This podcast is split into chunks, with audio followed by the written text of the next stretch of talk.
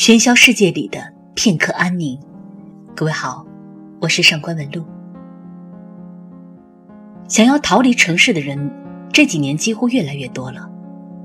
这不是人们突如其来的怪念头，也不是什么文青归隐深山的执念。我觉得这是一种消极的抵抗，因为我们在钢筋水泥的城市里活得并不快乐，我们呼吸着不干净的空气。如同流水线上的机器人一般，上班、下班、加班，深夜在便利店里填饱肚子。有些人掏空六个钱包，换取北上广的一套小房子；更多的人不喜欢眼下的每一分每一秒，却无力做出任何改变。而逃离城市这种不切实际的幻想，似乎更加能够安抚人的内心。因为你我都清楚，这是更加不可能发生的事。而我们今天要分享给大家的诗歌作者赫尔曼·黑塞，他却替我们做到了。在这位德国作家长达八十五年的人生里，有将近一半的时间隐居于瑞士的一个小山村。他没有自己的房子，居无定所，一套西服穿到袖口脱了线。有时他从森林里带回一些野栗子，这就是一顿不错的晚餐了。可就是在这样的环境下，黑塞创作出了传世的文学作品和无数隽永的诗歌，并于1946年获得了诺贝尔文学奖。在黑塞“浪漫派最后的骑士”这样的雅号之下，是一颗最懂生活的心，就像这首诗，写在沙上。你能够在其中看到自己对生活真实的感触，了解那枯燥的、无聊的根源，也能够看到你想象的诗意，明白世间美好的事物为何那般迷人。因为在本质上，我们要讨好生活，首先要讨好自己；我们要理解人生，首先要理解自己。比起身体漫游在野。我们的心灵更需要一场逃离。进入今天的诗歌分享，写在沙上，赫尔曼·黑塞。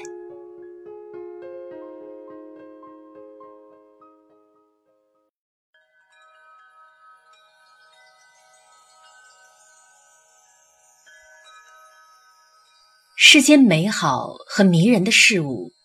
都只是一片薄雾，一阵飞雪。因为珍贵而可爱的东西，全都不可能长存。不论云彩、鲜花、肥皂泡，不论焰火和儿童的欢笑，不论镜子里的花容月貌，还有无数其他美妙的事物，它们刚刚出现。便已消失，只存在短短的瞬间。仅仅是一缕芳香，一丝微风。懂得这一切，我们多么伤心。而所有恒久固定的东西，我们内心并不珍爱。闪烁冷光的宝石，沉甸甸灿烂的金条。就是那数不清的星星，遥远而陌生地挂在天穹。我们短暂过客，无法比拟，他们也不会进入我们内心。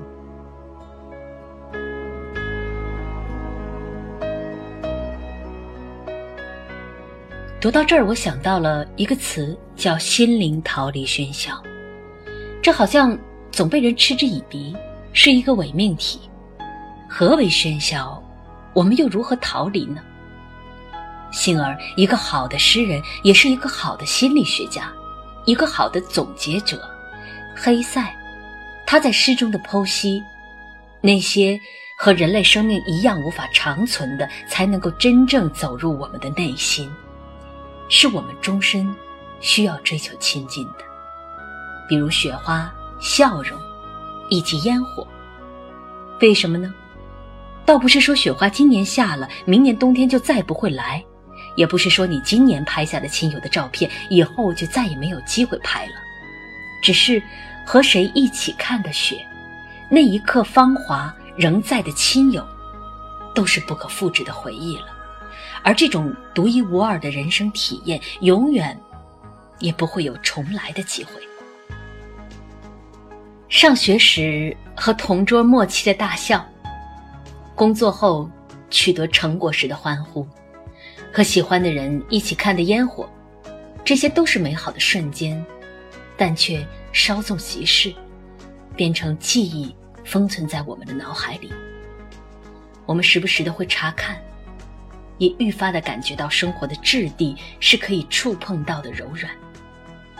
而我们需要的是时刻铭记这些真实的东西，如同身披盔甲，积蓄力量，用于抵御生活的。琐碎和虚假，这远比一场说走就走的旅行来的更有效果。接着来读这首诗。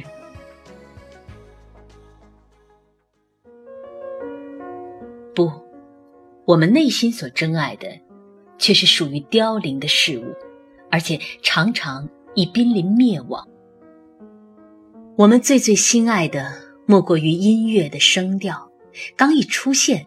便已消失流逝，像风吹，像水流，像野兽奔走，还缠绕着淡淡伤感，因为不允许它稍作停留，稍有片刻的停息休止。一声接一声，刚刚奏响，便已消失，便已经离开。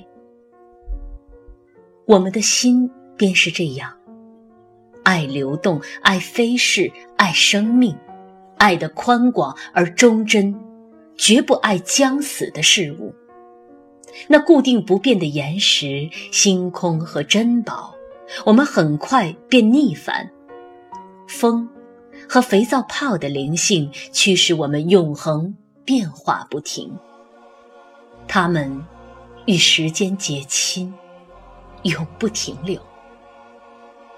那玫瑰花瓣上的露珠，那一只小鸟的欢乐，那一片亮云的消散，那闪光的白雪、彩虹，那翩翩飞去的蝴蝶，那一阵清脆的笑声，所有和我们一触即逝的东西，才能够让我们体会欢乐，或者痛苦。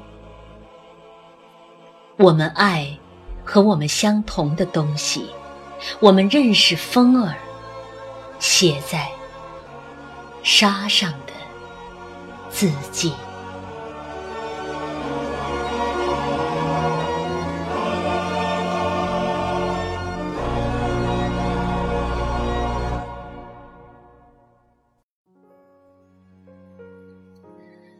读完这首诗，再回到我们在开头提出的那个问题。过好生活最重要的一个前提是什么呢？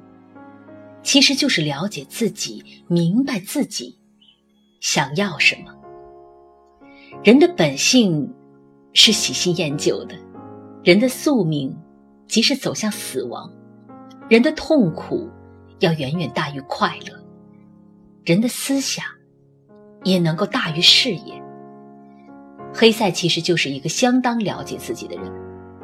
你看，他十三岁就立志要成为一名诗人，并且践行了诗人身心漂泊的宿命。他不是为了活着，而是为了生活。终其一生，诗人们都要试着去读懂人类。我们的生活为什么需要破碎、需要悲剧、需要痛苦和回忆呢？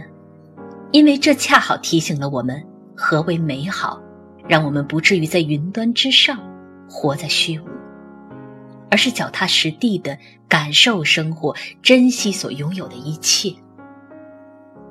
黑塞曾经一度对中国道家思想着迷不已，他认为“道”这个字意味着生活的全部真谛。我们的人生总是矛盾而不可猜测的，我们的生活总是矛盾而割裂的。我们既有着道德，也有着本能。我们既沉迷情感又拥有理性。我们在社会和个人之间寻觅着那个平衡点，试图找到内心的平静的解药。那么，黑塞找到了吗？我想答案就藏在他的诗里。身体和心灵，后者才应该永远在路上。